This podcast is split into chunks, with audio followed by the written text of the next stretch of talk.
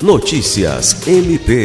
O Ministério Público do Estado do Acre apresentou uma denúncia contra o policial penal Waldemar Jardim de Araújo por discriminação e ameaça ao promotor de justiça Thales Tranin. O caso ocorreu no dia 28 de agosto em uma publicação de um veículo de comunicação local na rede social Facebook. A denúncia, assinada pelo promotor de justiça Abelardo Taunes, destaca que o denunciado é acusado de proferir comentários discriminatórios relacionados à orientação sexual do promotor de justiça, utilizando termos pejorativos e demonstrando preconceito.